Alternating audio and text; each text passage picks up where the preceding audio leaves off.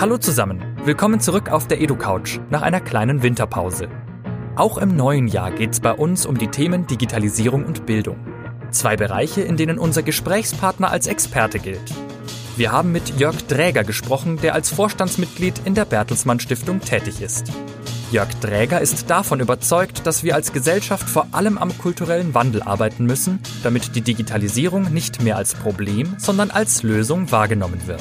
Dräger spricht im Podcast über den Paradigmenwechsel bei den zentralen Kompetenzen für ein erfolgreiches Berufsleben. Bisher galten Wissen, Wissen und Lernen, Lernen als wesentlich. Immer wichtiger wird es aber, Kenner zu kennen. Und falls euch interessiert, wie unser Gast das Potenzial der Themen künstliche Intelligenz und Virtual Reality im Bildungsbereich einschätzt, solltet ihr diese Folge auf keinen Fall verpassen. Noch kurz zur Info. Die EduCouch ist ein Format des Instituts für digitales Lernen. In dieser Ausgabe mit freundlicher Unterstützung der Cornelsen Emburg GmbH und des Forums Bildung Digitalisierung, auf dessen Konferenz wir das Interview aufgezeichnet haben. Das Interview führte diesmal Florian Sochazzi. Und jetzt viel Spaß beim Zuhören. Herzlich willkommen zurück auf der EduCouch. Heute mit äh, Jörg Träger, Vorstandsmitglied äh, der Bertelsmann Stiftung und damit einem der einflussreichsten Bildungsdenker der Bundesrepublik. Das, glaube ich, darf man so sagen. Ähm, ich würde gleich eine erste Frage zu Ihrem Buch stellen. Und zwar, Sie beschreiben in Ihrem Buch ja die digitale Bildungsrevolution, die Notwendigkeit der Veränderung von Schule und Bildung. Ähm, was wären Ihrer Meinung nach die dringlichsten Probleme, die wir derzeit angehen müssen und wie können wir sie, äh, diesen Problemen begegnen? Also Digitalisierung verändert ja im Moment unsere ganze Gesellschaft und eben auch unser Bildungssystem und damit auch die Schulen. Und in Teilen ist das auch ein Kulturwandel. Und eine der dringlichsten Veränderungen ist überhaupt erstmal zu erkennen, Digitalisierung ist Teil der Lösung und nicht ein weiteres Problem. Wenn ich heute in eine Schule komme, dann steht die ja wirklich vor großen Herausforderungen. Die soll mit wachsender Vielfalt umgehen, Inklusion implementieren, zur Ganztagsschule werden, alle paar Jahre im Gymnasium zwischen G8 und G9 hin und her springen. Und dann kommt auch noch als weiteres Problem die Digitalisierung. Und diesen Kulturwandel hinzukriegen und sagen, Digitalisierung ist ein Hilfsmittel für eine neue, andere Pädagogik der individuellen Förderung ja, und erleichtert das, was ein Lehrer im Klassenzimmer machen soll, erleichtert Inklusion, erleichtert Umgang mit Vielfalt, ermöglicht ein anderes Herangehen an den Ganztag. Also dieser kulturelle Wandel ist ganz wichtig und ich glaube, der macht auch das zweite große To-Do klar und das ist die Frage der Fort- und Weiterbildung. Für mich ist die digitale Revolution eine pädagogische und keine technische. Und es geht eben darum, Lehrerinnen und Lehrer ähm, fortzubilden, weiterzubilden in, in, neuen Arten der individuellen Förderung, ja, ähm, noch mehr auf das einzelne Kind eingehen, als die Lehrerinnen und Lehrer das heute schon versuchen. Und wenn, wenn diese pädagogischen Konzepte da sind, dann kommen wir zu der, der dritten äh, nach Kultur- und pädagogischen Konzepten Herausforderung, und das ist die Infrastrukturfrage. Und meine, ich glaube, im Jahr 2000 Größenordnung ist in Südkorea die letzte Schule an schnelle Internet angeschlossen worden. Im, im Jahr 2018, 19 diskutieren wir, wann der Digitalpakt auch in Deutschland kommt. Und natürlich erfordert äh, eine digitale Schule, dass sie am Netz ist. Sie erfordert, dass die Schule, ob jetzt durch Bring Your Own Device oder im Rahmen der, der Lernmittelfreiheit bereitgestellt, dass es irgendwie digitale Endgeräte gibt, dass es Software gibt. Also dieses Dreigestirn, kultureller Wandel, pädagogische Fortbildung, Bereitstellung für die Infrastruktur, das ist das, was wir jetzt brauchen und über das wir nicht länger diskutieren, sondern das wir implementieren sollten. Wir glauben auch, dass dieser kulturelle Wandel ein ganz entscheidender Baustein ist, weil wir viel mit Lehrern zusammentreffen und meistens eben genau diese Blockaden im Kopf sind. Jetzt kommt auch noch Digitalisierung dazu. Wie können wir diesen kulturellen Wandel initiieren? Also wie bekomme ich die Lehrer von heute dazu, tatsächlich positiv und offen auf diese Hilfsmittel zuzugehen und sagen, zu akzeptieren, ja, wir haben hier Lösungsmöglichkeiten vor uns und die wollen wir auch nutzen. Wie bekommen wir das hin? Also auf der einen Seite helfen immer die guten pragmatischen Beispiele. Ja, das ist ja, Digitalisierung kann man irgendwie auf so einer wahnsinnig abstrakten Ebene diskutieren oder man kann ganz konkret zeigen, was eine Schule im Bereich der Leseförderung damit gemacht hat, wie eine Schule ähm, den Lernalltag der Kinder organisiert oder welche tollen Projekte sie eben mit Hilfe von Digitalisierung umgesetzt hat. Und das gute Beispiel regt ja die kreative Schule auch zum Nachahmen an. Und auf der anderen Seite muss man aber auch sehen, wir, wir müssen den Rahmen richtig setzen. Ja, und da ist eben die Ausstattung, die Fortbildung und ähnliches, ähm, so dass äh, auch die Schule, ähm, die jetzt nicht ähm, zu den Preisträgerschulen und Vorreiterschulen gehört, sondern die ganz normalen guten Job macht, eine Chance hat, sich hier auf den Weg der Digitalisierung zu begeben. Ich gehe mal eine Ebene höher. Äh, die Bertelsmann Stiftung fördert nach eigener Aussage, Zitat, Reformprozesse, um Gesellschaft aufzubauen. Ähm, welche Reformen sind denn auch und vor allem im Blick auf die digitale Transformation nötig und wie können diese bewerkstelligt werden?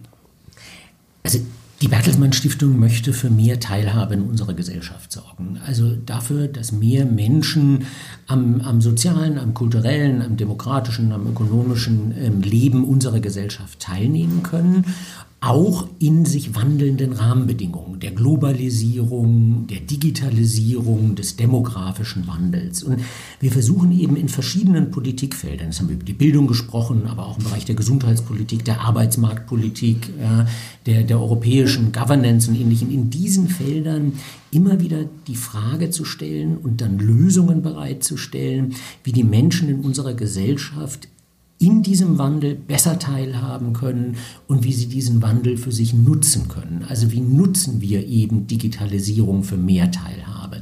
Wie nutzen wir Digitalisierung für mehr Gerechtigkeit? Und ähm, da ist immer unser Erleben, dass ähm, wenn man den Dingen so ganz ihren freien Lauf lässt, ja, dass es nicht unbedingt die Schwächeren in unserer Gesellschaft sind, die davon profitieren, sondern dass das eben bedingt, dass Politik, dass Zivilgesellschaft da auch einen Blick auf die gesamte Gesellschaft hat und wirklich dafür sorgt, dass alle von dem Wandel profitieren, nicht weiter abgehängt werden ja, und diese Fairness, diese Teilhabe immer wieder einzufordern in all diesen Bereichen. Ja, das sehen wir eben als unsere große Aufgabe.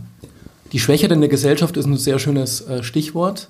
Wir werden oft gefragt, was muss denn heute mein Kind oder was muss ich denn heute können und lernen, um in dieser irgendwie diffus verrückten und sich schnell wandelnden Gegenwart und Zukunft überhaupt bestehen zu können? Was sind denn die Kernkompetenzen, die wir brauchen werden in Zukunft? Also die erste etwas enttäuschende Antwort wäre, wenn wir das alle so wüssten, wäre das Leben einfacher. Ja, ich glaube, man kann trotzdem aber auf einer etwas höheren Ebene gewisse Trends erkennen. Wir kommen aus einer Zeit, in der Wissen, Wissen das Wichtigste war. Das hat sich jetzt im, in Stück schon erledigt. Wir brauchen gutes Grund- und Basiswissen, aber Spezialwissen kann ich mir dank also der Suchmaschinen und ähnlichem schneller finden, solange ich in der Lage bin, es einordnen zu können. Die zweite Kompetenz, die dann wichtiger geworden ist, ist das Lernen, Lernen. Also mir selber, mich selber in die Lage zu versetzen, immer wieder etwas Neues zu lernen. Und das ist eine wichtige Kompetenz, das bleibt eine wichtige Kompetenz, auch wichtiger als Wissen, Wissen. Aber wir sehen, dass Technologie mir beim Lernen, Lernen zunehmend hilft. Ja, es gibt also selbstlernende künstlich intelligente Systeme, die mich durch den Dschungel der Opportunitäten lenken können und vorhersagen, was ich jetzt als nächstes lernen sollte. Und die nächste Stufe ist dann das Kennerkennen, also vernetzt sein, interdisziplinär mit anderen, die mir bei der Lösung der Probleme helfen können.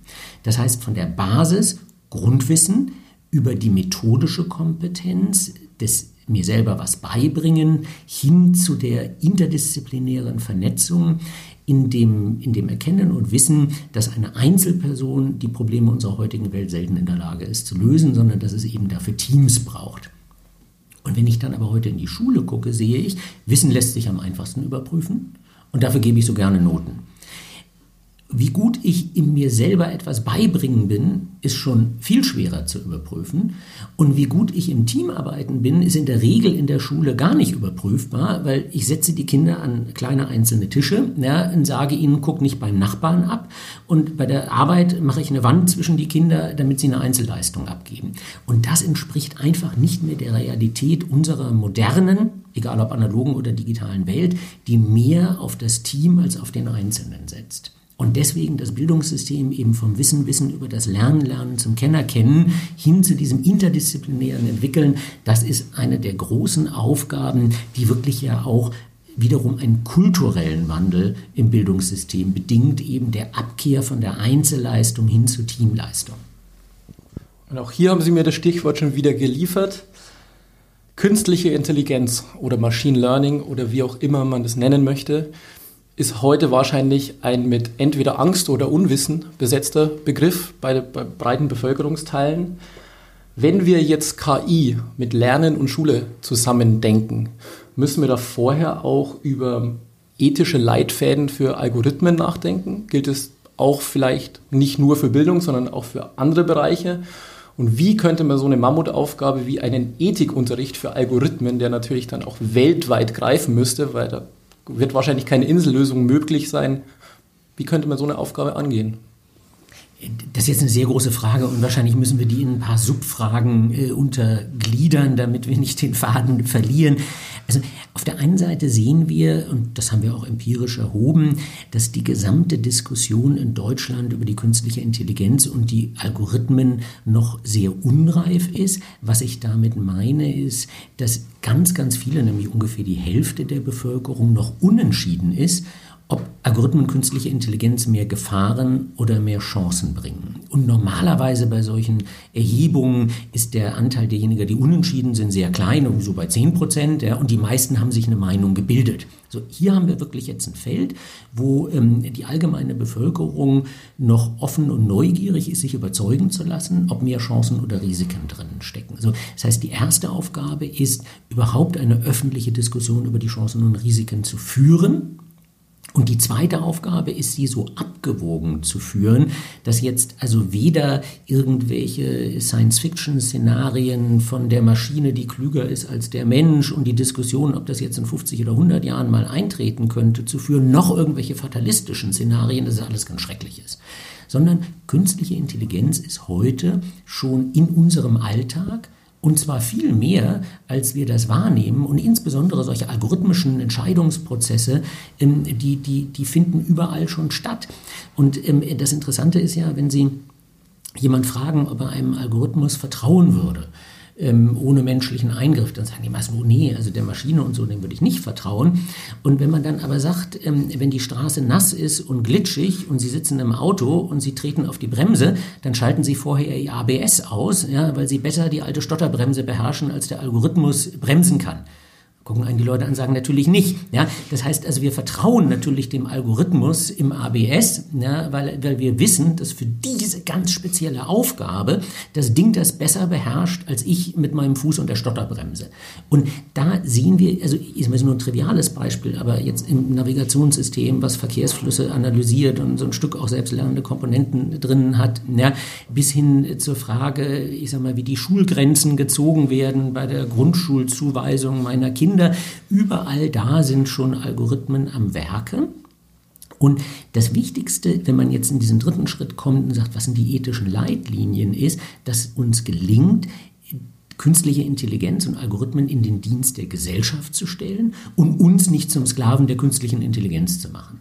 Und dieses Bewusstsein, das ist der Mensch, der die Ziele, die Regeln und die Kontrolle über diese Systeme setzt, bestimmt, kontrolliert, nachvollzieht.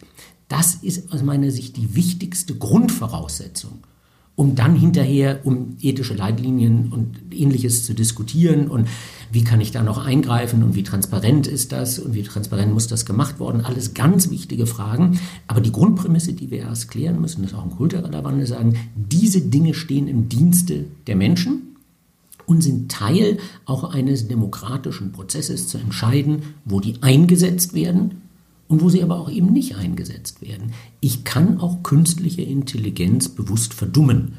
Und auch das kann ein sinnvolles, eine sinnvolle Maßnahme sein.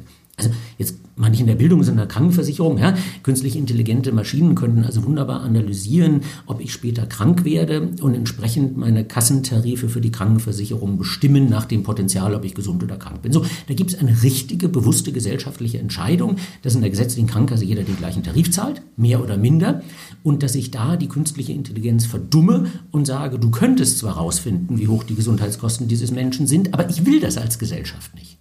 Ja, und das kann ich natürlich auch in anderen Bereichen machen, wo ich mit guter Berechtigung sagen kann, da hat die künstliche Intelligenz nichts zu suchen.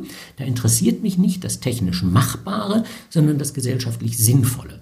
Und unter dieser Prämisse, das ist für mich sozusagen die Oberleitlinie in der ganzen ethischen Diskussion. Wenn ich die akzeptiert habe, dann kann ich eben in diese Subdiskussionen gehen nach konkreteren ethischen Leitlinien. Aber die Prämisse, die muss ich erstmal setzen.